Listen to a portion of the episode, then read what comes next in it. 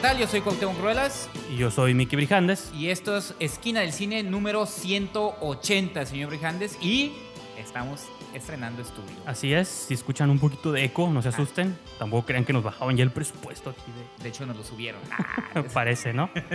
sí. Eh, sí, si se escucha un poquito de eco, pues nomás son partes del proceso de cambio, pero este, la idea es que todo esté bien, entonces pues nomás. Y es un espacio más grande que les va a favorecer también a nuestros, a nuestros este, invitados. Hoy no tenemos invitados, pero eh, vamos a tener por ahí unos eh, episodios donde sí vamos a tener invitados y esto le va a favorecer eh, a esos invitados por la comodidad que ahora les vamos a ofrecer en este espacio muchísimo más amplio que el que teníamos anteriormente, señor Brijandes. Entonces... Sí, nomás este, ajá, para comentar eso, qué bueno que lo mencionas, en el próximo episodio, en el 181, vamos a tener un par de invitados que voy a mantener este, ahorita sorpresa, pues ya ustedes los van a escuchar cuando los escuchen, pero eh, quiero mencionar como vamos, la razón de por qué hacemos esta separación. En este episodio vamos a reseñar todo lo que vimos durante esta semana, series, recaps y estrenos de televisión, porque muchos de ellos fueron de tele, pero otros en cines. Y pero obviamente el gran estreno, el esperado por todos, es Solo, el club de las señoras, ¿no? ¿Cómo se llama?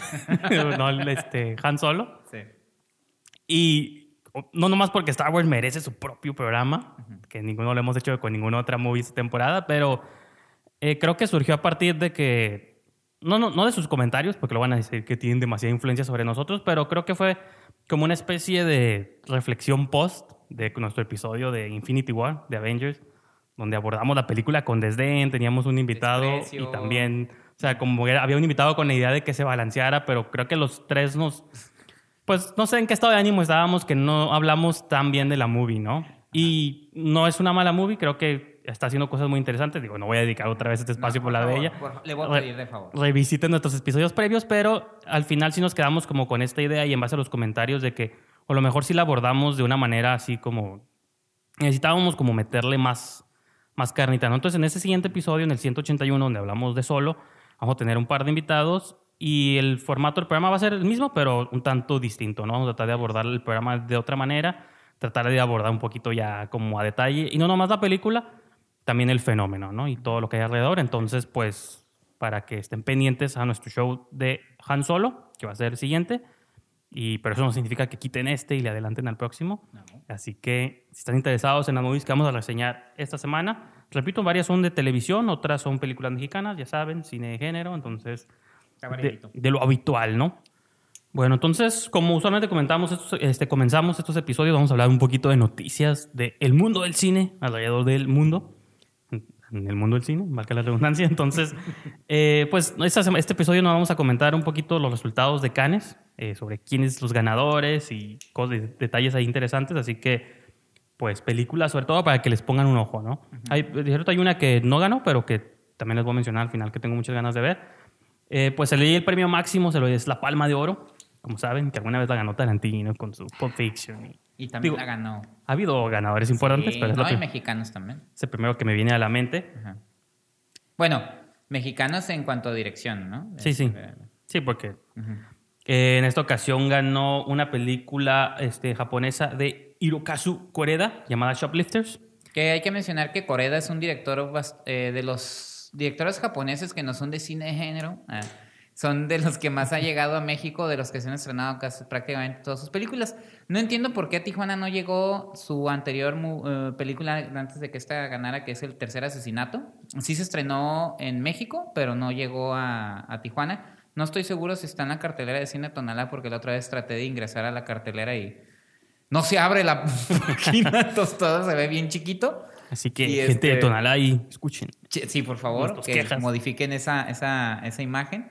Y este, pero Coreda ha sido un a mí me gusta mucho, me gusta mucho su película de tal padre, tal hijo, que fue una cinta que incluso yo puse en un top ten eh, del año, una, una, cinta bastante interesante y un director muy eh, es, es intenso y no. Es, Fernanda Solórzano, la crítica, dice el efecto Coreda, ah, porque es así como, como un tipo que habla de temas eh, como sencillos y que de repente va poniéndole intensidad. Esta cinta. Se llama Shoplifters, que son como ladroncillos de Ladrones de tiendas, shoplifters, sí, como ladrones, ¿no? Y cómo se va, va desarrollando la, la relación entre los, los ladroncillos y un niño, un niño que adoptan, como un niño abandonado que adoptan y pues Así es, ¿no? Como dijo, el efecto Coreda, eso nos llevará hacia otros caminos. Sí, fíjate este, que... Para, para, para, disfrutar de la historia, ¿no?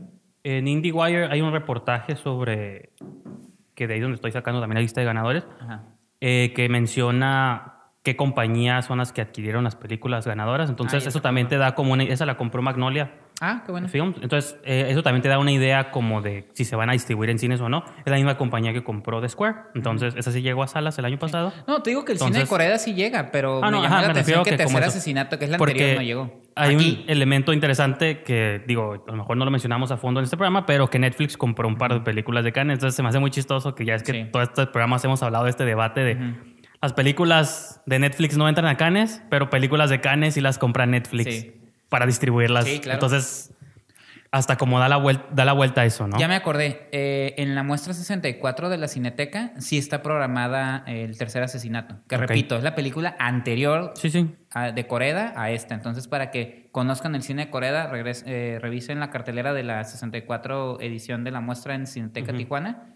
La van a estar programando, entonces para que la chequen. Eh, Grand Prix, el Grand Prix se lo lleva Black Clansman de Spike Hay que explicar, el Grand Prix es el gran premio, es el segundo lugar. Sí es como decir, La Palma de eh, Coreda es la mejor movie, Shoplifter, pero ¿cuál es la segunda más chingona que, que El Grand Prix, ¿no? Y suena, Grand Prix. suena curado. Y yo voy a como mencionar... hasta premio de carros, ¿no? Así como de Grand Prix. pues sí, es el Grand Prix. Este, a mí me da mucho gusto que Spike Lee eh, haya ganado este premio porque lo vuelve a poner en los reflectores. Creo, a mí me encanta el cine de Spike Lee, pero soy consciente de que en los 2000s prácticamente Spike Lee estuvo estuvo en el ojo en los pues reflectores más por sus declaraciones sí pero se fue también como por otros lados de que su cine empezó como muy este no necesariamente haciendo como statements sociales, pero creo que iba como inherente en su cine. En algunas, bueno, sí, es que, de hecho, era lo que le criticaban, que era a veces muy pesado en su ideología. Y después, como cuando ya empezó a hacer Inside Man y cosas así más raras, que dices. el remake de Old, Boys. ¿Las hizo para chambear o qué? Este, pues fíjate que yo vi la del remake, no se me hizo tan. Yo creo que porque tiene dos buenos actores, Josh, este, Brolin. Josh Brolin y Elizabeth Olsen, que creo que pues ellos, ellos dos viéndolos. Jackson también salen. Ajá, creo que viéndolos, haciéndolo, leyendo, la, como dicen, la sección amarilla estaría interesante, pero no se me hizo tan mal, pero tampoco tengo la primera Old Boy como en un Dicen que estandarte, Black pero sí. está basado en un hecho real eh, en la década de los 60, eh, si no me equivoco, donde un hombre eh, un policía afroamericano se infiltra a una de las cédulas del, del Ku Klux Klan. Y, este, y de eso va, ¿no? Entonces están... Y sale Adam Driver, otro actor Driver, Topper Grace, que dicen que es un gran papel. Como cuando lo vimos en Predator, ¿no? pero lo interesante, digo, igual como lo mencioné con Coreda, eh, para los eh, jóvenes que están, este, que están en esto del, del cine, Spike Lee tiene muchos años trabajando en cines de los 80. Yo les recomiendo Do the Right Thing, Malcolm X, este, More Better Blues y Jungle Fever con Wesley Snipes, cuando Wesley Snipes era un actor serio antes de hacerse un actor de acción. Blade. Ajá, este, chequen esas películas. Spike Lee tiene una filmografía bastante, bastante interesante. Wesley Snipes sí fue parte importante de los noventas, creo que él también sale en Mobile Blues con Denzel Washington. Tiene un montón de movies que me gustan. Digo, hasta Sol naciente con Sean Connery. Asalto al tren está con Woody Harrelson y, no, y Jennifer López. ¿Y Woody Harrelson? Sí, sí, por eso. Woody, Harrelson, hizo dos. La de los hombres blancos no pueden... Ajá, ah, sí. Entonces, creo que sí. Wesley Snipes, nomás porque ahorita tuvo problemas con la ley, pero creo que dejó un buen legado en los noventas. Pero bueno, eh, la Palma de Oro especial esa la ganó el gran Jean-Luc Godard. Con... Cuando brincamos a eso, digo, nada más para hacer mención de lo que consideramos. Ajá. The Image Book, esa película la distribuye Kino Lorber, que también había distribuido su película previa. Ah, Black Clansman, ¿no dijiste quién? Ah, esa es de Focus Features, que ah, también eh, va a llegar a cines. De hecho, fueron los que distribuyeron. Este, hace poquito vi una de ellas. ¿no? Creo que Tully. ¿Mande? La La ¿no? También, a lo mejor no, no, no tengo ahorita recuerdo. No, La La sí es de Fox, ¿no? bueno, no, sé. No, fíjate, no me acuerdo, pero... Este, pues sí, Kino Lorber este, adquirió, este, repito, Godard, ya habían adquirido ellos Adiós al lenguaje, que fue su previa película, esa nunca la vi. Ya habíamos hablado un poquito de que ya su cine sí es de. Así como hay cine de gustos selectos, creo que el de él todavía es para un grupo más chico, ¿no? Y no falta quien lo ponga en su top ten, ¿no? Sí. Este, pues muchas de estas películas obviamente no las hemos visto, así que pues vamos a mencionarlos por encimita, pero mejor actriz gana Samal Yesliamova de una película que se llama Akia, mejor actor Marcelo Fonte The Dogman, mejor director, gana Pavel Pavilkovsky de Cold War, Guerra Fría. Eh, mejor guion gana Alice Rohrwacher de Happy as, Lázaro, o Feliz como un Lázaro, un Lazarín. Eh, la Cámara de Oro, Cámara de Oro, ganó Girl de Lucas Stone, que esa es una de las películas que adquirió Netflix, así que pues. Ok, vamos a ver próximamente. Y también ganó la palma de mejor película queer, que es un tema ahorita muy en boga, que no sé por qué hacen estas distinciones de pronto. Aquí también el Festival de Guadalajara tiene su premio Maguey. Y... Así. Ah, que está bien que quieran reconocer, pero muchas veces también al momento de hacer tus distinciones también estás diciendo que es un cine diferente, que no merece ser catalogado como con el cine normal o el cine de verdad. Entonces, digo, siento que así suena cuando lo ponen ellos. Una película que yo este, sí estoy interesado, que se llama, eh, ganó Prize for Best Director, no sé si sea una categoría aparte, uh -huh. la categoría de un, una, un certain regard, o una cierta mirada, ah, no sé cómo Esa la llegó a ganar este Michel Franco. Ajá, eh, es una película que se llama Donbass, de Sergei Lotzin. Si menciono mal los nombres es porque todos sí, son sí, como sí. serbios o nombres Polacos, ucranianos, ¿no? ¿No? este Sergei Losnitsa, Donbass, que dicen que es una movie de amor entre monstruos y troles, entonces ah, raya un poquito en el género, pero abarca como otras cosas. Eh, ¿Qué más? El mejor eh, award, el premio de Art Cinema se lo lleva Gaspar Noé y su clímax, tú que eres también mega fan aquí de, uh. de Gasparín Noé. Y una película que no ganó nada, pero estuvo ahí y me llamó un poquito la atención, porque de hecho IndieWire la la, ¿cómo se la califica como una mezcla entre Florida Project y Mad Max Fury Road, uh -huh. que digo, ya son dos películas que me encantan y que una movie mezcla, digo, yo sé que es una exageración, sí. ya que la veamos quizá digamos, no es para tanto, es la nueva película de Julián Hernández Cordón, que hizo ah, sí. Tu Prometo Anarquía, se llama Cómprame un revólver, uh -huh. y que es sobre niños que sí, en un mundo apocalíptico, apocalíptico pero el narcotráfico se apoderó ya de que de algún modo la movie es, ah, es, un, es un futuro incierto, es en México, uh -huh. pero no es en el presente. Bueno, no te explica, ¿no? Según la idea es que es un futuro así y está siguiendo como a niños, ¿no? Y como deambulando por... Fíjate que me acordé de, de, de Daniel Salinas, ¿lo sabe? El escritor Ajá. de... Bueno, es de Monterrey, pero sí, sí. tijuanense, adoptado. Tiene una serie de cuentos donde en uno de los cuentos habla precisamente de un, una Tijuana posapocalíptica donde el narco también tomó el poder y todo. Entonces me recordaba eso y sí, la verdad sí tengo muchas ganas de ver bueno, esa película. En Devastación de Abraham Sánchez también vimos una Tijuana postapocalíptica. Sí, pero no era el narco. No, ahí era... Y, y, y, no eran zombies, en la que yo te digo. Eran los mismos militares, ¿no? Ajá. Que, porque querían cruzar... Era la analogía que querían cruzar la frontera sí. y les disparaban. Spoiler. Así es. Entonces habrá que ver la propuesta de Hernández Cordón. Sí, en inglés se llama Buy Me a Gun, en español se llama Cómprame un revólver. Uh -huh. Y pues que digo, también en Estados Unidos luego se fascinan con cosas. Allá tenemos la carne, le fue muy bien. En varios podcasts uh -huh. que yo escucho de género la alabaron uh -huh. bastante y a mí no me gustó. Entonces, y a mí, ya antes te prometo que ya no me gustó tanto, pero no, ya me la vendieron con Florida Project meets Mad Max. Ya Digo, a mí eso. tampoco Te Prometo Anarquía me pareció una gran película. Tú pero... estabas en primera fila aplaudiendo y llorando. Sí, y, y, diciéndole lo maravilloso que había sido la película, ¿no? sí. Pues bueno, esas, menos que tengas algo más que quieras no. mencionar, pero yo creo que con eso pues ya podemos pasar a los reviews del día de hoy. Bueno, empezamos con los recaps, cada Ajá. quien de sus novelitas. Sí. Una de ciencia ficción, la otra te, que, biopic. Que, que, bueno, si le parece, señor Rijandes, eh, comienzo con la serie de Luis Miguel. Sí, adelante.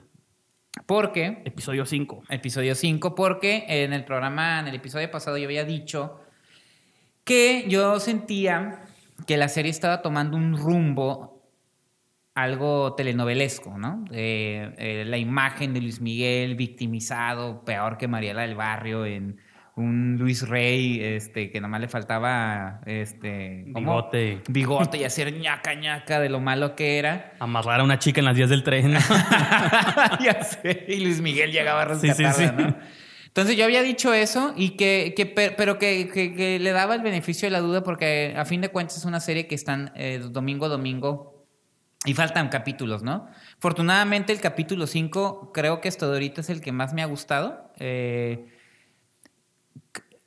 ¿Por qué? Porque ya están poniendo una, la, la, faceta, la faceta de Luis Miguel, esa en la que se hizo una figura eh, polémica y odiosilla. O sea, ya están poniendo la parte, la parte mala de Luis Miguel. Ya están poniendo eh, los efectos que la relación entre él y el productor argentino Hugo López, que a fin de cuentas fue el que le, le impulsó la carrera eh, después de que Luis Miguel a, su papá lo, lo, relegó al área administrativa del negocio, ¿no? Ya, no al área creativa. Este, y también la relación que tuvo con la asistente Rosy Esquivel, que en la serie la interpreta la actriz Vanessa Bauche, y él, este, el, como el contador de ellos, que era Armando Serna, que lo interpreta Armando, este, Andrés Almeida, perdón. Entonces, lo en todo Andrés Almeida, ¿no? Sí, este, lo interesante de, de, este episodio es precisamente eso. O sea, en nosotros miramos cómo el pobre Luis Miguel sufría de los eh, arrebatos del papá, del, de, del abuso de hacerlo de niño cantar y todo eso. Y en este eh, capítulo 5 ya vemos los efectos, ya vemos un Luis Miguel con tonos grises, ya vemos a una persona que, eh, a diferencia de una, por eso, por eso menciono, a diferencia de una telenovela, donde la protagonista, a pesar de que sufre y es víctima, su corazón y su buena actitud nunca va a cambiar. sacar adelante, ¿no? Ajá, entonces aquí ya no. Aquí ya vemos un Luis Miguel, a una persona que obviamente tras eh, relaciones familiares este, este nocivas, eh, vemos las amistades que tiene como, bueno, Roberto Palazuelos, el burro Van Ranking, todos esos que son, que son nocivas para él, cómo realmente tiene un efecto negativo ya en él como persona. Ya lo vemos eh, en los excesos. O sea, tomado casi siempre, eh, periqueando. ¿Sí se ve? No, no se ve, pero sí lo dice. Tráeme un... Dice, ¿no? Órale. Ya, este, ya lo vemos. eso, sí, eso sí es arriesgado, ¿eh? Porque... Ya lo vemos eh, teniendo un maltrato con los fans. Que también, o sea, ya, ¡ah, suéltenme a la chingada, ¿no? Casi, casi. No han salido declaraciones de Luis Miguel de que yo no hice eso. No, pues él está, está Sí, es que me había mencionado que él tenía como... Sí, la bronca es que va lentamente la serie, entonces ya llegamos a esa parte. Y lo que me llamó mucho la atención fue cómo te muestran el rompimiento que tuvo él con el productor Hugo López a, partir de una actitud de, de, desprecio de él, de, desinterés, como yo ya estoy en otro mundo, ya no me, ya no me digan nada, ya estoy harto, yo aparte de que canto y hago... Ah, porque aparte el papá lo está desfalcando. Pero ya lo vemos en un tono distinto la serie. Ya, ya veo, y curiosamente te lo mencionaba ayer, la, la, serie estaba haciendo como, como, ah, todo el mundo, pobre Luis Miguel, todo el daño que le hicieron. Y este quinto episodio ya causó un efecto de, ¿sabes? Entre las señoras, entre los que usando de. Ahora es al revés. Ah, ya no me gustó. Ya no me gustó ver de malo Luis Miguel. Ya me cayó gordo. Tú te estás haciendo más fan ya porque ya te puso matices. pues es que, es que, es que tiene, que tiene que ser eso. O sea, Luis Miguel siempre tuvo una imagen que a mí me, a mí me desde, desde que lo miraba me caía gorda porque era un tipo engreído. No, y que luego. Eh, despegado de la realidad, grosero, o sea. Sí, que te quieren manejar una imagen de él, pero luego ya cuando escuchas como ciertos programas o personas que comentan sobre su vida tras bambalinas, dices, pues esta es la cara que no vemos, ¿no? Y que realmente. Pues es que tampoco tenemos que verlo siempre, digo, no es como que tenemos que sacar al público todos los trepitos de todos los artistas, pero pues está suave. No, pero te digo, dejó tanto también lo de los chismes, como, oh, lo del Iñárritu, oh, lo de Stephanie Salas, ¿no? Y se fue más por esta parte eh, eh, ambigua de Luis Miguel. Y me gustó porque te das cuenta que pues esa vida, ese tipo de relaciones tiene que tener un efecto. y el efecto ya lo vimos. Y no lo victimizan, al contrario, dicen, bueno, pues sí, ya fue víctima mucho tiempo, no se está haciendo malo, pero el tipo ya está perdiendo como el piso y ya está perdiendo como el contacto con la realidad. ¿Sí me explico? Como que ya está como que ah, mejor me empedo. No, y, que seguramente, o sea, es lo que digo, si lo queremos traer al presente, lo que pasa con muchos artistas como Justin Bieber, cosas así que nomás vemos la imagen de su arrogancia y que llega y se mea en un árbol, en un restaurante y dices... Bueno, acá en este capítulo pasa, no eso de que se mea, pero hay un hay una situación con una fan. No, sí, pero es que siento que hay como dos rutas de, una celebridad, de alguien que empieza a ser famoso joven y se le sale de las manos. Pues hasta la, las, los ejemplos como Lindsay Lohan, de que se van a esos extremos de adicciones y se piratean. O y Justin Bieber que sube y baja, ¿no? O otros de que a lo mejor no caen como en adicciones, pero pues llegan a ese nivel de arrogancia y mamones, pues, ¿no? se vuelven unos mamones por otro, y están por otros lados que son sufren. O los Macaulay Culkin que se pierden y se quedan ahí medio incógnitos. Entonces, son como estas cosas que es fácil, creo que ver a los artistas y criticarlos, pero digo, pónganse a pensar qué hubieran hecho ustedes a sus 18 años, 19 se hubieran convertido en artistas internacionalmente famosos, ¿no? Bueno, sí, Miguel no sé cuántos años tenía cuando empezó, pero seguramente... un niño. Ah, pues sí. Un niño como de 10 años. Está, no, pues 9, 10 años. Entonces, por eso, pues... Sí, y eventualmente es difícil, ¿no? O yo te digo, asumo ah, que es difícil.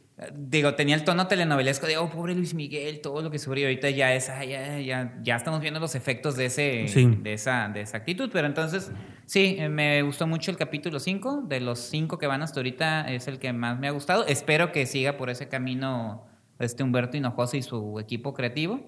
Y pues eso es lo que menciono del capítulo 5 de Luis Miguel, la serie. Ya no parece telenovela, ya. Ahora parece que como serie de la tarde, ¿no? Así como, no, ya, O programa de Telemundo, ¿no? es como pasito. No, no, se ve bien. Véanla, véanla, véanla. Pues yo luego mencionar un poquito de Westworld. Así que, digo, tu serie creo que no, no tiene spoilers porque está basada en la vida real. La mía sí puede spoilear bastante. Entonces, yo la semana pasada les comentaba sobre el episodio este que dirigió Lisa Joy, que se había, que había explorado como storylines que no eran los principales. Bueno, no los principales, todos son importantes, pero yo soy más interesado en lo que está pasando con Dolores y Maeve, que son Evan, Rachel Wood y Tandy Newton, que por cierto la vimos en solo otra vez. Y salen gringo también. O sea, no.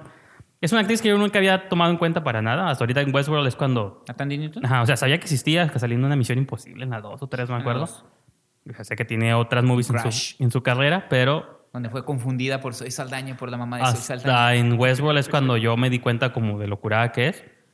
Y ya cuando vi la bien solo, como que ya la vi bajo esta nueva luz, igual sí es buena actriz. Pero en gringo hay todos están mal, ¿no? Ahorita en adelante voy a mencionarlo.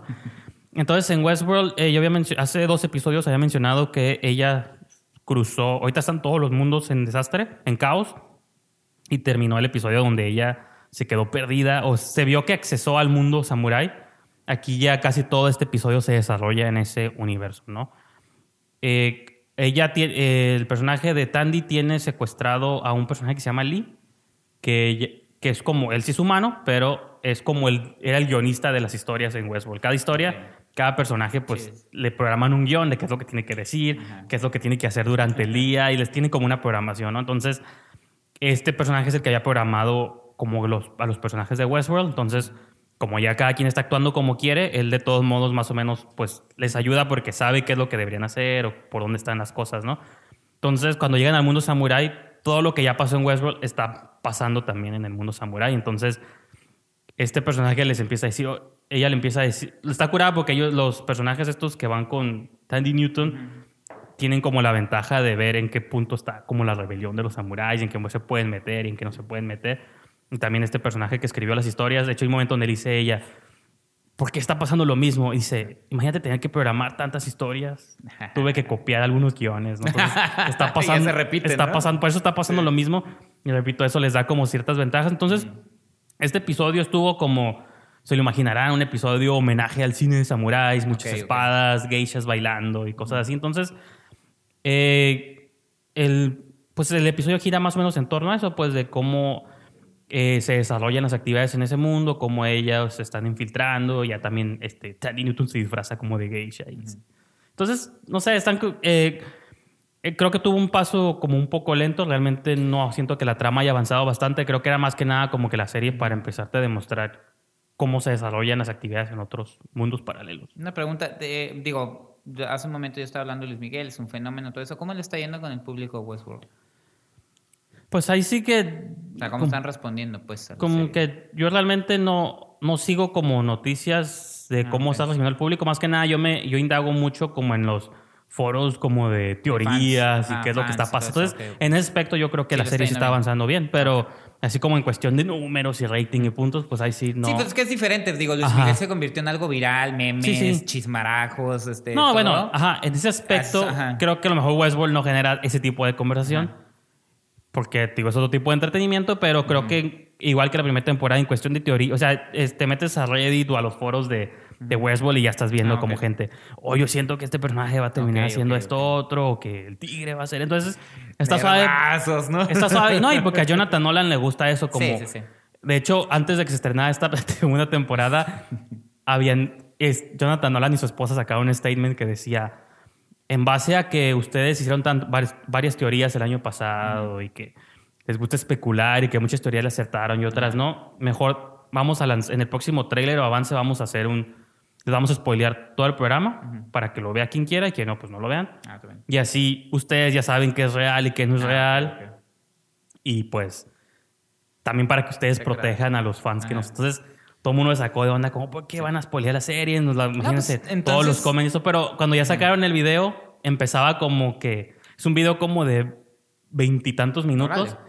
Y empezaba como con algo que parecía como que te iba a spoilear. Y de pronto se cortaba. Y salía como uno de los personajes que se llama Ángela. Eh, que, no, la actriz se llama Ángela. El personaje. Clementine se llama, que me gusta mucho esa actriz. Este, sale una película de Max Landis. Ahorita se me escapa el apellido de, de, la chica. Sale como tocando un pianito. Y está cantando Evan Rachel Wood, pero como troleando, como en esa canción de de Never Gonna Give You Up, que ponen como en los ah, memes de troleando a los fans. Ah, y luego ese clip dura como tres minutos y los siguientes como 17 es nomás una toma fija en blanco y negro de un gato en un sillón, ¿no? O un perro, un gato, no creo. Y así nomás como para burlarse. Entonces los gentes se sacó de onda como pensaban que les iban a spoilear, pero era nomás... Eh, era en broma. pues estaban troleando. Pues Jonathan Nolan dicen, ¿cómo creen que vamos a arruinar el programa? Pues no queremos que... Digo, entonces cada, cada serie, digo, de la que nos a ti Westworld, a mí Luis Miguel, cada una tiene su fenómeno, ¿no? En ese caso con los fans, digo, acá en Luis Miguel está en, el programa Ventaneando tiene una sección donde entrevistan a los verdaderos artistas involucrados en la vida de Luis Miguel. Entonces, sí, no, pues, pues está bien, ¿no? Entonces. Lo, emocionante de este episodio, repito, es que hemos pasado una temporada y media casi con puros, este, con puros vaqueros. Sí. Y un, y un mundo futurista. Ahora ya introducen el elemento como de katanas y espadas. y pues está bien, ¿no? es un episodio que absorbe como ese tipo de ritmo, está lento y te quiere. Pero está suave porque te expande el mundo, ¿no? Y eso es lo que mencionaba, creo que en el programa pasado. Está suave que todavía una temporada y media después el programa te pueda sorprender o te abra las puertas a otros mundos porque, repito, eh, había como. Está establecido que hay seis mundos, ¿no? Está el mundo este, el principal, que es Westworld, o el que más hemos visitado, está el Samurai, y el mundo como Safari, ¿no? Entonces, aunque quedan tres que no hemos descubierto, ni siquiera sabemos de qué son, entonces eso es lo que está suave, porque asumo que en algún punto los seis van a colisionar y pues siempre esa imagen de un caballero medieval peleando contra un vaquero y un samurái, pues son imágenes como muy icónicas, muy un tigre los ataca, ¿no? Ajá, entonces yo creo que por ese lado, y un elefante, montando elefantes, ¿no? Se vuelve como ese mashup ahí muy visual que es muy interesante. Y pues entonces yo estoy, yo estoy bien, no me ha perdido la serie, entonces... Pues, sí, somos fieles cada uno a su ah, serie.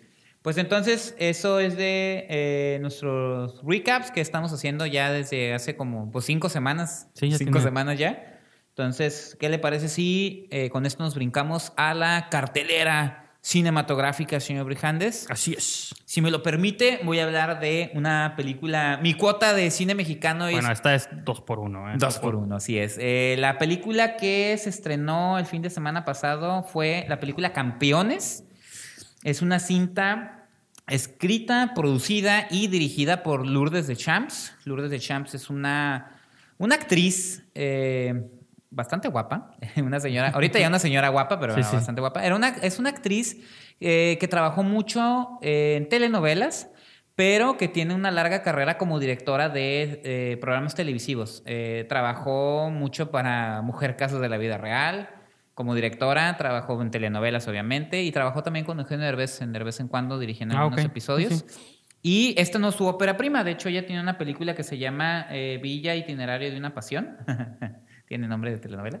este, y... No, Diario de una Pasión que no es de Notebook en español, ¿sí, no? Plagio. Más, o menos. No, no sé, no, creo no sé. Que, creo que de Notebook ahí se llama en español. Ustedes me corregirán. Y este, ¿de qué va Campeones? Lo interesante de Campeones son, es que narra la historia. Fíjate, otra vez vamos a hablar de, Luis Miguel basado en una historia real. Campeón está, en basado en la historia real de la selección sub-17 que en el 2005 ganó el título, bueno, ganó el campeonato mundial que se llevó a cabo en Perú. Eh, ustedes saben que a mí me gusta mucho el fútbol. Yo conozco y seguí la historia en, su momento. Eh, muchos de los jugadores que en ese entonces fueron campeones hoy en día son eh, jugadores profesionales, muchos continúan en la selección nacional mayor. Pero lo interesante de esta historia es precisamente que eh, estos chicos, niños, porque pues, es la selección sub-17, pero son niños de 15 años, este, le dieron un título importante. Se llama 17 porque son menores. Ajá, menores de 17 años. Entonces entre 15 y 16 años.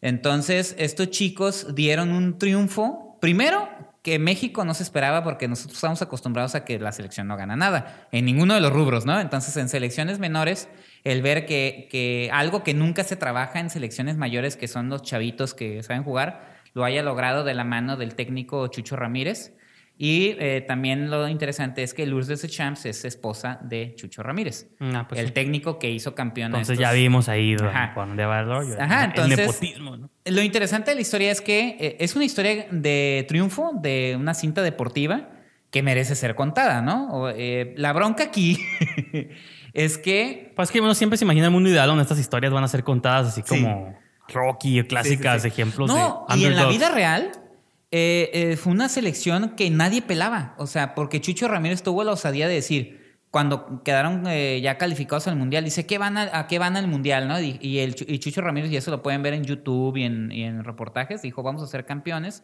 Y obviamente, pues todos...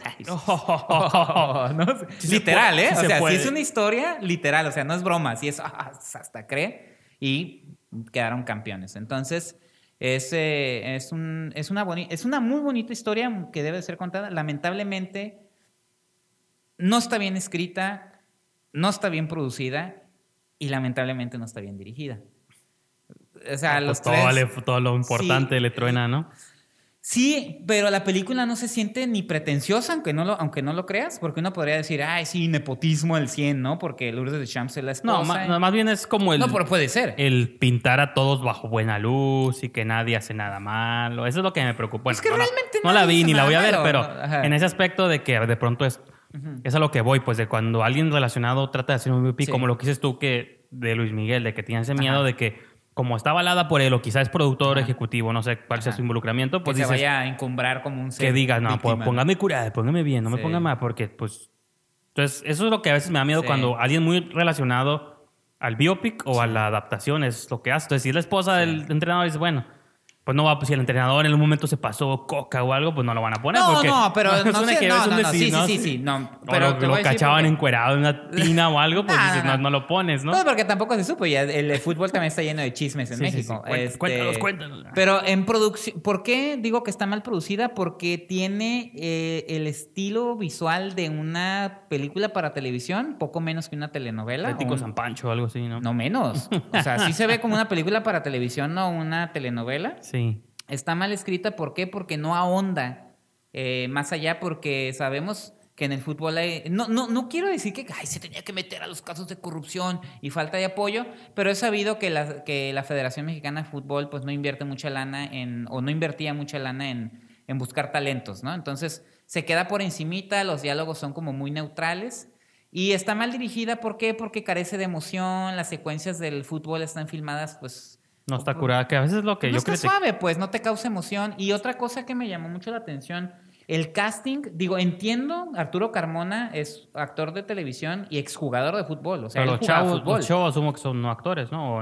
Todos, son actores. De hecho, hay uno ahí de la SECU. Si ah, alguien recuerda esa serie ah, infantil. Pensé que uno que tú conoces, un amigo de la SECU. No, yo Arturo Carmona sí lo conocí como jugador y después hizo actor. Y, pero pues el casting está bien raro porque pues, ni se parece a Chucho Ramírez. Chucho Ramírez era un señor delgadito, pelo cano, de lentes. Y Arturo Carmona, pues es un tipo que está súper mamado. Sí, sí. No tiene el pelo cano, entonces no sé. y, otra cosa es, yo no ubiqué quién era. Cambiaron nombres de los chavitos, pero yo no sabía quién era quién. ¿Tú qué opinas al respecto de cuando hacen eso? De que cambian. Cuando un personaje o un actor hace. interpreta un personaje de la vida real ¿Debe tratar de sérsele fiel en el físico o nomás si es un buen actor dejas pasar un poquito? Pues Como ahorita lo de Freddie Mercury, que es Rami Malek, se parece bastante, ya que se entregue o no en la actuación. No, pero acuérdate cuando Anthony Hopkins hizo de Nixon. Físicamente no, era, no se parecía absolutamente nada, pero sus movimientos eran similares a los de Nixon. Ajá, sí, pero porque Hopkins es un buen actor, es lo que me refiero, de que dejas pasar el look por tener un buen actor o prefieres tener un actor que no sea tan fregón, pero pero es que ni siquiera te da el aire de Con tal de respetar. No, más hacer una pregunta así como al aire, ¿no? pues no sé, aquí no funciona. Ok, está bien, no funciona. y luego, este, yo me confundí con los chavitos porque les cambian los nombres. Entonces, ah, yo ubico bien a los, a los jugadores. Les prendes veladora. Pero, o sea, cambiaron nombres y mezclaron eh, situaciones de uno con otro. Y no sé si me explico. O sea, Eso sí está raro. Yo hay, hay, un jugador, no sé si los que me escuchan, si les llega a jugar a gustar el fútbol, ubican a Giovanni Dos Santos. Entonces hay, no, hay, crossover entre el fútbol hay y el un, Hay un personaje que yo toda la película pensé que era Giovanni Dos Santos y al final resulta que no, que era eh, era lo que es el Chicharito Hernández. Ah, ok. Pero la vida no es la del Chicharito Hernández, es como la, mezcla de un niño que soy humilde y todo eso. Pues el Chicharito no era de. Pues era es, otro, es, otro, elemento que, por ejemplo. Eh, eso, eso me confundía, pues. Hay un episodio en un podcast donde Joe Rogan eh, menciona que él que él quería que le gustara la película de Foxcatcher. Ah, ah la de sí, sí, la de Steve Carell y, Channing Tatum. Dice que estaba curada, pero dice yo como... Pero en esa película retratan todos los principios del MMA, cuando estaban en sus principios. Y dice él, yo, no, yo como fan y como narrador, dice, me costó desconectarme porque todos los efectos, todos los, la película estaba curada, dice, pero los eventos que estaban relacionados al MMA, todos son falsos, había peleadores que no existieron, ah, cambiaron un negro por un blanco y dice, ah. eso me sacó a mí por completo, dice, yo sé que es pedo mío, pero, pero si ya vas a hacer una historia basada en la vida real, pues, ¿qué te costaba pues hacer veraz? Creo que según él, dice, no cambia, realmente no iba a cambiar tantas cosas, nomás Sí. Sigues a otro personaje, ¿no? Pero y, eso... y eso fue lo que me confundió. Y otra cosa, digo, ahorita que lo mencioné, la situación cuando la selección eh, calificó y que dijeron que iban, a ser campeones, pues, eh, pues sí, fueron eh, cuestionados por la prensa o simplemente no apelados. Y hay un personaje que incluye Lourdes de Champs en la película, que, que interpreta este, el comediante Pierangelo, y que es, es una, o sea, yo sé que se están burlando de quien se están burlando. Sí se están burlando de José Ramón Fernández. Ah, ok. Y José Ramón Fernández, perdón, pero no, era un, no es un reporterete. Es uno de los deportistas. Sí, habrá quien le guste y quien no le guste, sí, pero. no, pero es uno de los periodistas deportivos más importantes y que lamentablemente en México no estamos acostumbrados a la crítica.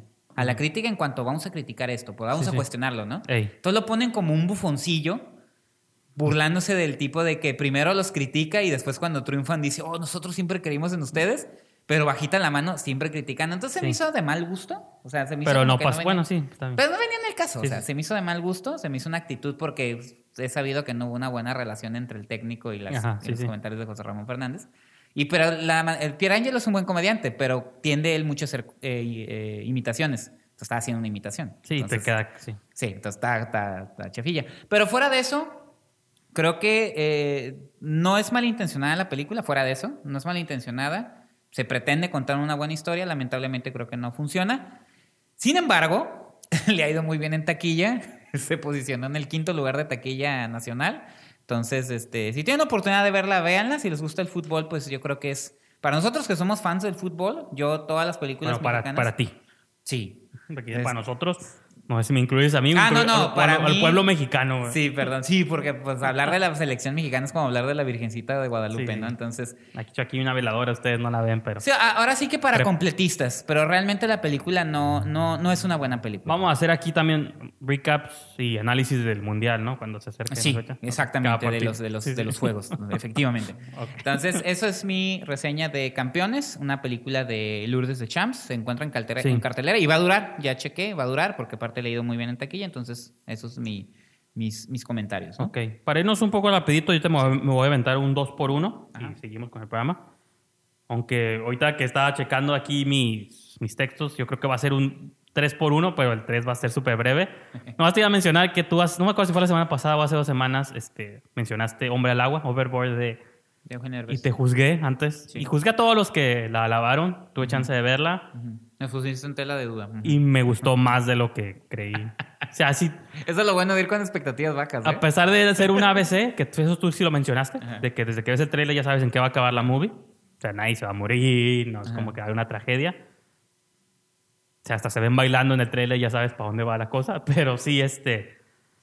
Pues no sé, sentí que la movie no se me hizo ofensiva, que a veces pasa mucho con estas movies que ofenden a las personas, que lo hace mucho Adam Sandler con sus movies.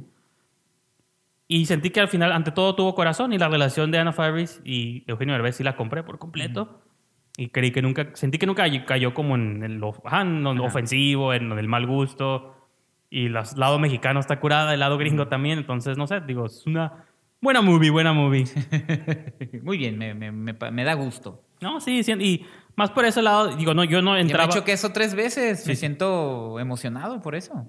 Pues sí, porque el hate no era yo no traigo este hate a Derbez que luego mucha gente trae. Era más que nada, no la quiero ver porque pues, eh, este tipo de movie no es para mí. Pero ya la movie, digo, si le he comprado a Adam Sandler otras movies en otra época, como Big Daddy y cosas así, va por esa vena, pues, de que son inofensivos. Bueno, Adam Sandler siempre ha sido un poco más rudo con la gente y las minorías. Ahora he sido más, creo que antes era menos, o quizá lo notábamos menos, no sé. La, la cultura ha cambiado bastante. Sí, más bien, más bien. Pero sí, digo, hombre, el agua, vayan con la familia, si es que todavía está en el cine. Lleven a la abuelita y todo. Está, es, un, es un buen rato en las películas, ¿no? Hasta puede que lloren al final. Pero bueno.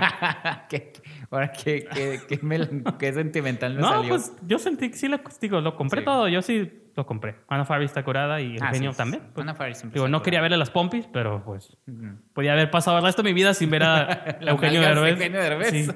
pero pues bueno, era parte de la trama. no, de, rápidamente, dos películas que están nomás ahorita en San Diego. Una está en el Digital Gym y la otra está en, en Hillcrest. Eh, la del Digital Gym se llama Revenge, eh, Venganza. Es una película francesa de la directora Coralie Fajit. Ah, que por cierto tenemos una reseña de usted en, en, la revista, en cinecine.com. Sí, a lo mejor no ahondo mucho en el, programa porque está, para que se el review, ahí pueden checar mis comentarios. Es una película que yo sabía, digo, por ahí llega a tuitear de que era mi movie más esperada del 2018, porque apela en el lado de la explotación, en el, la trama, eh, visualmente me resultaba muy interesante.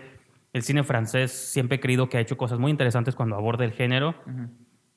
Y yo creo que esta película, bueno, Coralie, este, o Coralie, no sé cómo se pronuncia, eh, está en sus tempranos 40, entonces yo estoy muy seguro que ella fue muy influenciada por este movimiento, ahorita que hablábamos de los Gaspar Noé y los Xavier Jens y Alexandre Aja y Pascal Augier, todos estos directores que en la, en la primera parte de los 2000 se hacían como este cine horror francés como muy extremo. Yo siento que ella seguramente de algún modo fue muy influenciada por estos directores.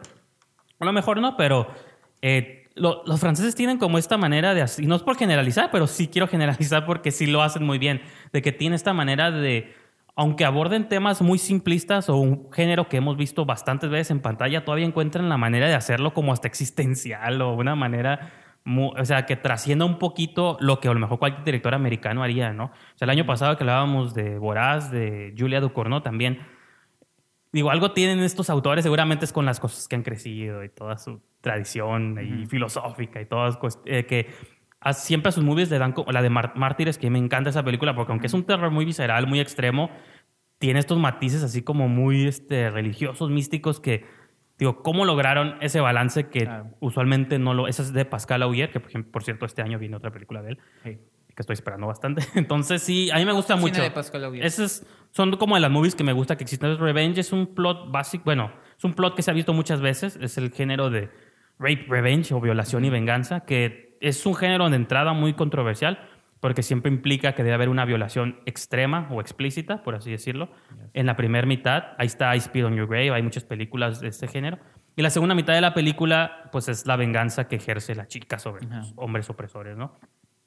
Coralie de algún modo decide no enfocarse mucho en la parte de la violación, creo que la minimiza y ella ha explicado en entrevistas por qué. Dice, aunque suene frío, pero para mí nomás era una excusa para llegar a la segunda mitad de la película, donde ella quería ser una heroína de acción, ¿no? Entonces creo que ella te presenta la transformación de su personaje eh, principal, que se llama Jen, Jennifer, de... Y realmente creo que en estos tiempos tiene más, más relevancia su personaje, porque es una chica así que viste minifaldas y siempre anda ahí como coqueteando con varios los chavos. Pero de algún modo te hace cuestionarte. El hecho de que ella esté haciendo eso por la vida no significa que tú tengas. Ah, claro. Pues, ¿por qué? o sea, no, sí, eso está más que obvio. Pero la película te demuestra eso, pues porque te la ponen así en cámara lenta chupando una paleta y eso. y digo, sí entiendo lo que la película quiere decir de que sí, a un hombre siempre le va a resultar eso, pues quizá visualmente interesante o atractivo, pero eso no es. Nunca va a ser justificación para que te pases de lanza y abuses de la persona, pues, ¿no? Y más en un grupo de tres hombres. Entonces, eso es lo que creo que ella hace muy bien y cuando llega a la parte de la venganza, pues sí es visualmente explícita, extrema, ves ahí vidrios. Es parte del juego, ¿no? Vidrios en los pies, sí, pero siempre está el elemento místico. Ella trae un tatuaje de un ave fénix, entonces. Porque ellos según la matan, pero no la logran matar 100%. Resurge. Resurge entonces, es el ave fénix. Entonces, visualmente yo de hecho, en México la nombraron Venganza, del Más allá que yo me había asustado porque pensé que el título era un spoiler y que iba a ser como una especie de zombie. Pero no, no, no. Un revenante, ¿no? Que les llaman de esos zombies que vienen del más allá para vengarse. Como el cuervo. Sí, ándale. Pero no, no, no va por ahí. No, no va por ahí, pero quizá podría interpretársele por ahí. En Alguien podría hacer un análisis de que eso de que surge después de que fue abusada, entonces se puede decir que murió y renació. Entonces, pero no sé, a mí me gustó bastante. Creo que es intro directo ya a mi top 5 del año que era de esperarse. Y rápidamente, antes de pasarte el micro a tu siguiente movie, eh, Esta, bueno, esta película se estrenó en México, no se estrenó en Tijuana, nomás está en Digital Gym en San Diego. No, pues este Revenge también. Se estrenó en México, pero no llegó Por eso, esa es a la que me refiero, Revenge. La siguiente película se estrenó ahorita en Estados Unidos. Ah, ok. Seguramente va a llegar a México, no sabemos cuándo, porque tiene, es un buen elenco y tiene una buena distribución, no más que pues, es una película que nomás quiero comentar antes. Es la más reciente película de Sebastián Lelio, que tú ya habías mencionado aquí en hace unos programas, Una Mujer Fantástica, que yo me rehusé a ver en su momento. Una mujer fantástica, la cual es una película fantástica. Exacto. Y fíjate que, aunque las dos movies son muy diferentes, yo después de ver Desobediencia me atreví ya. Dije, voy a ver una mujer fantástica, que tú pensabas que le iba a odiar, pero no, todo lo contrario. Yo pensé, sí. Desde el principio me atrapó. Las dos películas son muy diferentes, pero tienen este feeling de. Es gente que se mete en pedos, pero no más por la mente cerrada de los demás, no porque la persona haya hecho nada mal. O sea, la Mujer Fantástica es una pareja, o sea, es una mujer no sé si es transexual o no, pero eh, pues es mujer, pero todo el mundo la, pues una mujer fantástica, está en una relación con un hombre, pero a raíz de que él fallece, se empieza a meter ella en pedos de la familia, del gobierno, le empieza a hacer investigaciones. Hay una escena como que a mí me molestó bastante cuando la están, cuando le hacen que se quite la ropa y... Sí, claro cuando dices, no tiene que pasar por eso, pues era ella, nomás, ella nomás, su único, ahora sí que aunque suene curso, su único pecado fue amar, ¿no? De ¿Sí? que o sea, lo único que ella amaba a ese señor. Sí. Y la familia como reclama, salte del departamento, dame tu carro, eso, lo otro. Te quedas, pues, ¿qué hizo mal ella, no? O sea, realmente te frustra la película, pero te, decía yo en el buen sentido de que es parte de este trama frustrante de película, pues, ¿no? En Desobediencia empieza con que fallece el padre de... ¿Quién, ¿quién sale en Desobediencia? Es Rachel Weisz y ah. Rachel McAdams, dos Rachel. Dos grandes actrices. que me encantan. Este, eh. Eh, la película se va desenvolviendo, pero empieza de que fallece el padre de Rachel Weisz. Ella regresa a su viejo pueblo, que había pasado muchos años en Nueva York. Regresa a, pues al entierro del padre. Cuando ella regresa, te das cuenta que tanto su familia, su padre, era un reverendo del judaísmo ortodoxo. Que, aunque son ligeramente abiertos de mente, son muy. Este, te lo digo, no es una religión que yo conozca a fondo, pero la película te va como revelando este, en qué se basan sus creencias y todo esto. Entonces, como cualquier quizá extremismo de algún modo religioso, en mi opinión, pues siempre tienen como cierta negación hacia las relaciones homosexuales, ¿no? O de lesbianas. Entonces, cuando... Eh, del mismo sexo, pues. Del mismo sexo. Cuando Rachel Weisz regresa al pueblo, no, la película no te lo explica, y no sé si está raya en el spoiler, pero desde que llega todo el mundo la ve raro, todo el mundo se le queda viendo.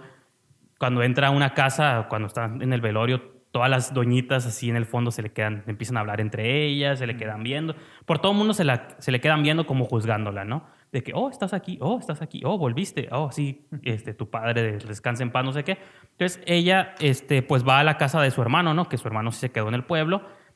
Y su hermano se casó con Rachel Weisz, digo, con Rachel McAdams. Y cuando Rachel McAdams, las dos Rachels se ven por primera vez, como que el esposo tiene miedo de dejarlas solas juntas, entonces él se queda ahí. Y es cuando la película se empieza a revelar sí misma qué fue lo que pasó. En algún momento, las dos Rachels tuvieron un amorío, pues, entre ellas, cuando eran jóvenes. Y eso hizo que se metieran en problemas la familia y tanto de que este, Rachel Weisz tuvo que irse del pueblo porque pues, sentía que era juzgada. McAdam se queda, pero pues se quedaron como con este romance inconcluso, ¿no? De este amor de que, como yo mencionaba en mi letterbox, que me recordaba un poquito lo de lo que hace Carol Todd Haynes en Carol, de que pues son dos mujeres que se empiezan a interesar y bueno, en Carol es como una especie de romance, seducción que comienza, pero lo único que tiene en contra es que eran los 50 y todo el mundo era cerrado de mente, pues realmente... Pues hasta la fecha. Bueno, y, y, Kate Blanchett era casada, ¿no? También, Aquí otro la gente le sigue jugando a la mente abierta. no, yo sé, yo sé. Y eso es lo que la película siento que es lo que Lelio hace muy bien. Te repito, es mi primer acercamiento a sus movies, son estas dos películas. Y eso te llevó a una Sé que tiene, estas dos, tiene más películas, Gloria y otras cosas antes.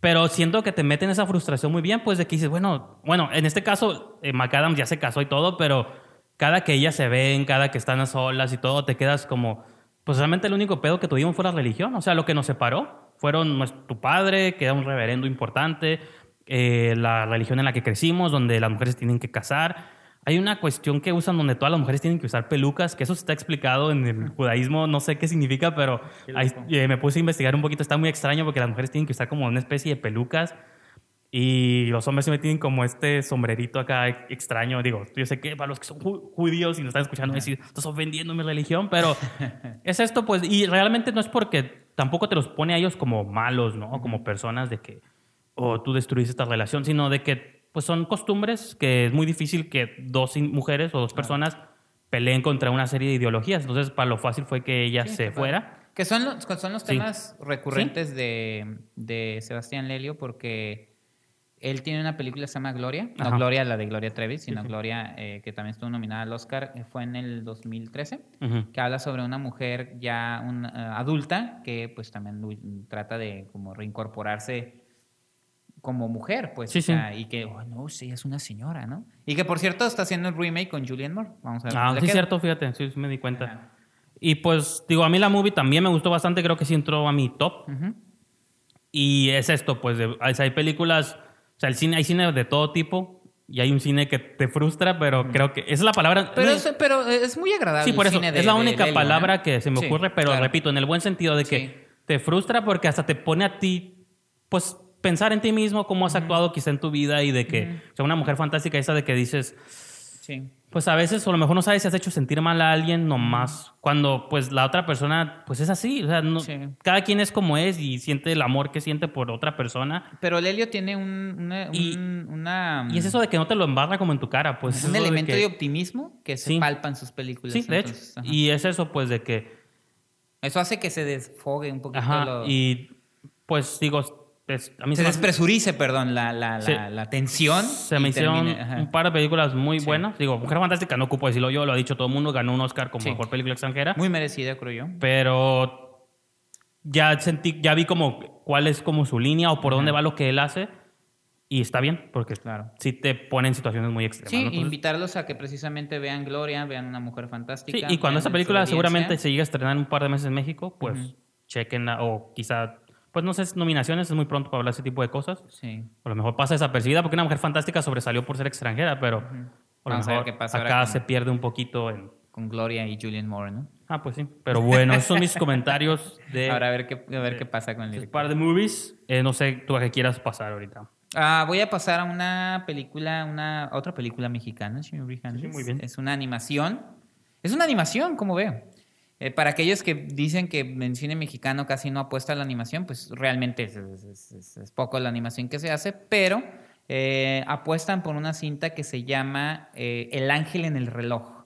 Yo la verdad sí estaba ya muy decepcionado por lo que se había puesto de animación. había estado muy contento con la leyenda del Charro Negro. Ajá. Pero después de ver la de Marcianos contra Mexicanos, yo sí quedé decepcionadísimo con el trabajo que hizo, que hizo Huevo Cartoon.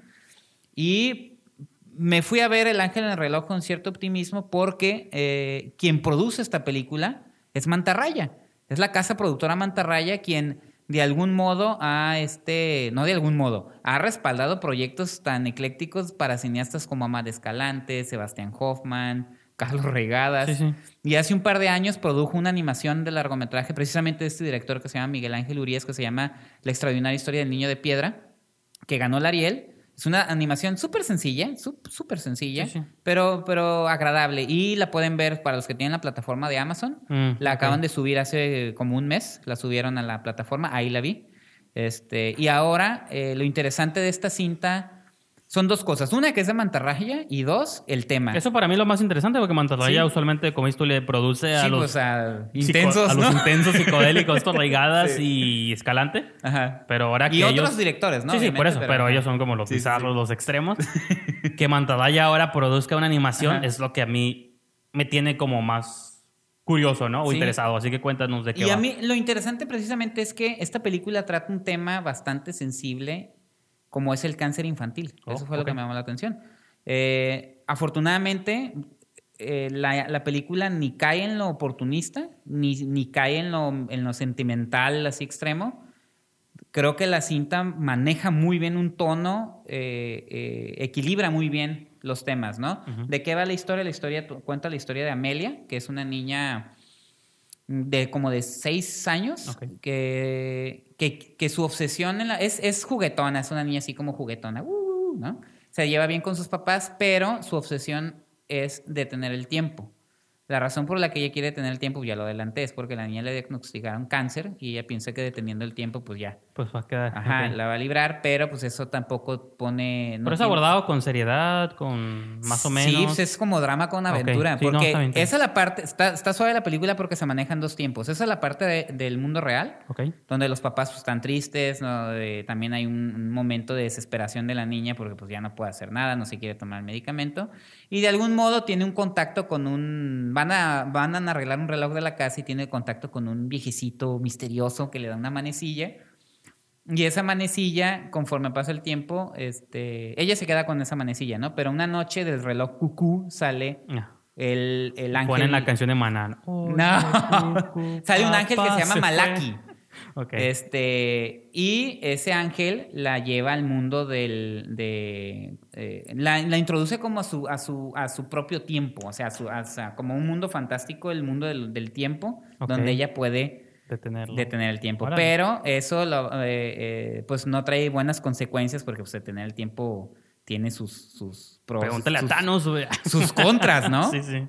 Entonces, para eh, ella, para recuperar, para volver a la normalidad, pues va a una misión en búsqueda de su, de su, del tiempo que le pertenece. Y ya sabes, ¿no? Pues hay unos personajes, Capitán Manecillas y ah, X, Y, Z. A mí lo que me gustó de la película es que este, se toma en serio dentro de lo que puede el tema, pero para no caer en, como niveles tampoco crudos ni muy intensos, sino que Miguel Ángel Urias y la guionista se llama Rosana Curiel, equilibran muy bien este, el tema con el, eh, con el tema del, de, la enfermedad de la niña con la aventura, ¿no? Entonces hacen esta mezcla bastante interesante. Eh, eso fue lo que me gustó. Por otro lado, yo no sabía qué esperar luego también del trabajo de voces, ¿no? Porque luego no sabes no son...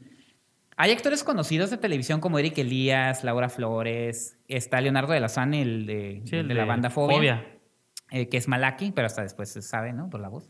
Ah, y este... pero me gustó el manejo que le dieron a la película. Yo lo sentí un poquito más en la, el equipo creativo como en la estética de Ghibli.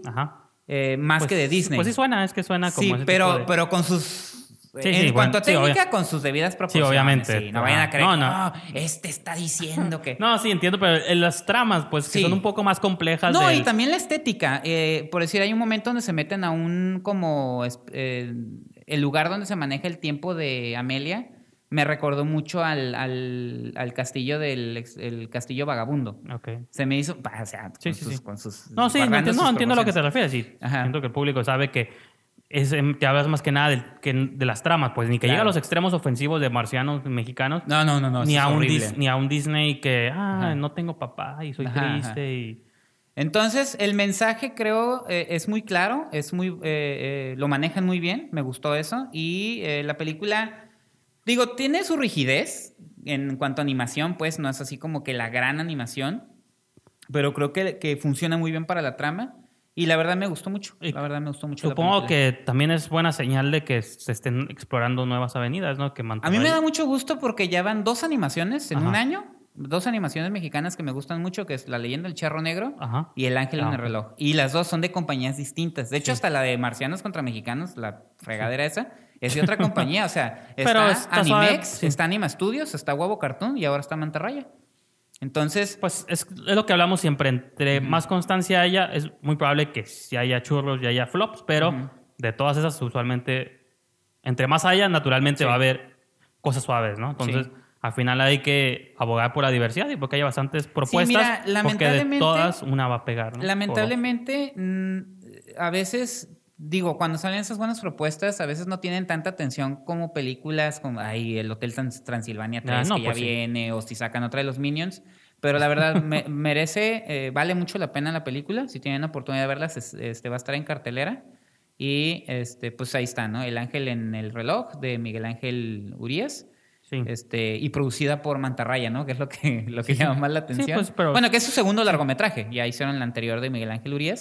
Pero que se posicionen ahí como una buena propuesta, pues es lo que me gustó mucho. Se vale, es interesante. Y pues yo creo que ya para cerrar un poquito el programa, porque también ya tenemos que. Bueno, ustedes no lo van a escuchar ahorita, pero lo van a escuchar después. Estamos a punto de grabar otra cosa.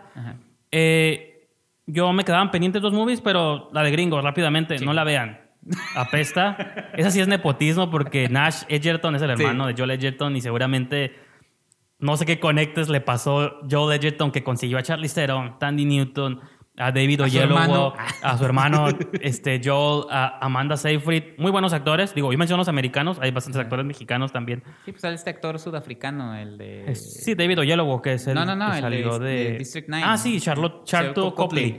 Sí, que él a veces está bien cuando le, le dan en su tono. Esta movie no siento que salió 20 años muy tarde, se siente como el cine... O sea, este Guy Ritchie tiene sus movies curadas, pero las movies que no te gustan de Guy Ritchie se parecen a esas movies, ¿no? De que muchos personajes, plots convolutos, quiere mezclar narcotráfico con personajes cool, pero falla porque aquí pues son narcos mexicanos y luego resulta que el capo de la mafia cuenta chistes de los Beatles y está como todo muy fuera de tono. En una escena le están cortando un dedo a un personaje, súper mucha violencia y en la siguiente escena vamos a contar chistes, ¿no? hay cosas así. Entonces o vamos a recitar. A mí cuando la película me perdió es cuando el asesino se pone a recitar líneas de la Biblia para explicar por qué es malo y mata. Y digo, ya, esto, esto quedó en Boondock Saints hace 20 años, ya, ya estamos en otro... El cine de crimen ya es otra cosa ahorita, entonces... Pues es producción de Amazon Studios, así que no sé quién me comentabas tú que mencionaba, mejor lo hubieran estrenado en su plataforma, pues sí, lo hubieran sacado directo a su página, porque fue, ¿cómo dice? acaparó una pantalla que pudo haber acaparado Avengers Infinity War, ¿no? Y es curioso porque tanto Desobediencia y Gringo, las dos terminan, spoiler, con una canción de The Cure. Entonces, mm. al parecer The Cure vuelve al, estar de moda. Entonces, son diferentes canciones. La Desobediencia la usa mejor, creo yo, pero es eso. Y finalmente, eh, para los que tengan HBO, seguramente si ven Westworld tienen HBO, Fahrenheit 451. Es una adaptación ah, sí, cierto. de la novela, no me acuerdo quién, ahorita me van tonto, pero no recuerdo el autor de la novela, pero eh, la versión, hay una primera versión de Fahrenheit 451 y que los que hayan visto también Equilibrium van a ver como estos paralelos de ese tipo de historias. Este, estas como le llaman como distopías, ¿no? Que son en el futuro donde según te venden, yo sé que los jóvenes de hoy lo o distopía, como los Juegos del Hambre. Pues sí, más o menos como eso, de que es un futuro donde aparentemente las cosas están fluyendo bien, pero debajo de la superficie hay cosas como un poco, tanto, un poco siniestras. Ray Bradbury. Ah, Ray Bradbury. y que hubo una versión que hizo... Este, Truffaut, ¿no? Ajá. Eh, sí, la de 451. Que no, es muy buena. Pues yo la llegué a ver en su momento, pero no, no, me acuerdo este, muy bien. Eh, es una muy buena. Lo que, hace, lo que hace Fahrenheit, repito, yo menciono, creo que la movie que han visto muchos es la de Equilibrium con Christian Bale. Ah, sí. Que no es lo mismo, pero tiene temas similares, de que es un futuro donde el, el mundo vive oprimido por una especie de gobierno bueno, según, pero la regla por la que viven es, es destruir todos los proyectos de arte, ¿no? No debe existir la, la literatura, no existe el cine, no existe nada que expanda la mente del pueblo. Y las pocas obras, nomás hay tres obras que pueden leer, la Biblia, Moby Dick y no me acuerdo cuál es la tercera, entonces, y no existe lo demás. Entonces, eh, hay como este grupo que son los firemen, los bomberos, pero no porque apaguen fuego, sino porque los inician. Entonces, es como un grupo de policías, un cuerpo militar que van por la vida buscando, les dan pitazos de que aquí hay libros, estas personas están leyendo, están consumiendo arte, van y queman las cosas, ¿no? Es a lo que se dedican. Y son los héroes del pueblo porque están protegiendo al mundo de la cultura, ¿no? Este gran villano que permea en la sociedad. Entonces, aquí está siguiendo a dos personajes que son Michael B. Jordan y Michael Shannon. En otra película hablaba de dos Rachels, Wise y McAdams. Aquí son, dos Michaels, B. Jordan y Shannon. Y me gusta la dinámica porque son como dos amigos. Sí es como una relación mentor, este, aprendiz, pero está muy curada porque Michael Shannon es intenso, pues la cara que tiene, el tipo de personaje que interpreta. Michael B. Jordan también es un poco intenso, pero Michael B. Jordan es el que se empieza a dar cuenta porque conoce a Sofía Butela y otros personajes que están como en esta rebelión de que están tratando de proteger la última librería que queda, ese tipo de cosas. Michael B. Jordan se empieza a despegar de este régimen y él empieza como a abrirse su mente y dice, bueno, ¿por qué hacemos lo que hacemos? Se empieza a leer un libro en secreto y creo que lo que la película se enfoca, sí se ve como un poco de bajo presupuesto, pues es B-Movie, es TV Movie, al fin y al cabo, una producción de HBO, aunque le invirtió una lanita. Pero de HBO. No, sí, pero tiene un feeling así todavía muy televisivo. Son, pero yo creo que lo, para mí lo que hace la película es la relación entre Michael B. Jordan y Michael Shannon, de que son como estos amigos, de que me recuerda en el próximo episodio que hablemos de Star Wars, como Obi-Wan y Anakin, de que es aprendiz y maestro y se llevan bien, pero luego la vida los empieza a separar. ¿Y por qué haces lo que haces? Yo confiaba en ti, ahora me traicionas, ¿no? Como esta relación intensa de que por un lado son, sí, sí es jefe y, como dice, y empleado, pero de algún modo son amigos ante todo, pues. Y que de pronto la, relación se empieza a fragmentar porque uno se empieza a interesar en la cultura y el otro no. Pero te das cuenta que Jordan, pues, está en lo correcto, el otro es parte de este régimen opresor y tú quieres que se sigan llevando bien, pero pues la vida los está separando, empieza a crearse rivalidad. Y es como hasta muy shakespeareano ese aspecto, ¿no? De que creí que éramos amigos y me trae. Entonces, creo que es la parte que para mí salva la movie y que estos dos gran actores la empujan y compras todo, pero en lo demás, pues es una ciencia ficción. Ahorita es básica, en su tiempo seguramente fue innovadora. Bradbury es un genio de la literatura de ciencia ficción. Entonces, creo que son conceptos que ya hemos visto en muchos lugares, como en Hunger Games, en Equilibrium, de que dices, bueno, ya no sorprende tanto, pero si se enfocan en la parte más bien de la relación de actores y por dónde se fue la movie, yo creo que para mí es el fuerte de. A mí me llamó la atención que el director es Ramin Barani. Ajá, yo no he visto este, trabajos previos de él, pero. No, pero digo, la más nombrada fue una película que hizo su ópera prima Man Push Card. Ah, ok. Pero me acuerdo de él por el documental de Roger, de Roger Ebert. Ah, ok. Que él fue uno de los directores que estaba muy agradecido sobre esta otra faceta de Roger Ebert, donde sí hablaba de Hollywood y todo eso, pero que de repente impulsaba carreras de cineastas independientes. Y es él uno de los directores que Roger Ebert impulsó pues con una reseña y todo eso. Entonces, por eso me llamó la atención que dije, pues ah, eso, eso lo hemos mencionado aquí bastante como ejemplo a seguir, ¿no? De ah, tratar de servir siempre como a veces destruimos. Y mira, ahora está haciendo una producción en HBO, ¿no? O sea, de, un, de una novela, de una novela importante. Yo los invito. No, no recibió como muy buenas críticas, realmente para ah, mucha gente estuvo como plana. Porque, pues, sí entiendo a lo que se refieren. O sea, no tiene los efectos de un Hunger Games o estas realidades distópicas que hemos visto en cine muy impresionantes. Un Man Max no llega a esos niveles porque, pues, no es. Es una movie sencilla de televisión. Pero repito, si no tuviera a Michael B. Jordan y a Michael Shannon, estos dos grandes actores, y que la Pumi se enfocara en la relación de ellos, como este body cap así extraño. A lo mejor yo estaría como en ese nivel, pero creo que si eres fan de ellos y nomás por verlos a ellos. venimos de ver a Michael B. Jordan en Black Panther y a Shannon en Shape of Water. Como esa intensidad que le imprimieron cada quien a su película. Se le imprimen aquí. Acá se la pone. Entonces, ah, Sofía Butela está curada de verla en pantalla, pero pues no hace nada, ¿no? Pero también me gusta verla ahí en pantalla. Pero bueno, yo creo que con eso, bastantes movies en tiempo récord, pero. Este, este, porque tenemos otro programa esta semana. No crean que es la única esquina del cine que van a tener esta semana, así que pues con eso la dejamos el día de hoy. Así es, señor Brijandes. Nomás los invitamos a que... ¿A dónde lo pueden seguir ustedes, señor Brijandes? me pueden seguir en Twitter y en Instagram y en Letterboxd, arroba Brijandes o diagonal Brijandes. Y pues bueno, esquina del cine, como mencioné hace rato, ahí tengo un review que subí esta semana, la semana pasada, no me acuerdo, de Venganza o Revenge. Sí, este, yo les invito a que ingresen a la página de Facebook en Esquina del Cine. Eh, también pueden seguir en Twitter en arroba esquina del cine y obviamente, como ya lo mencionaste, ingresar a la página esquinadelcine.com. Así es. Con eso nos despedimos, señor Brijandes. Hasta la próxima. Bye.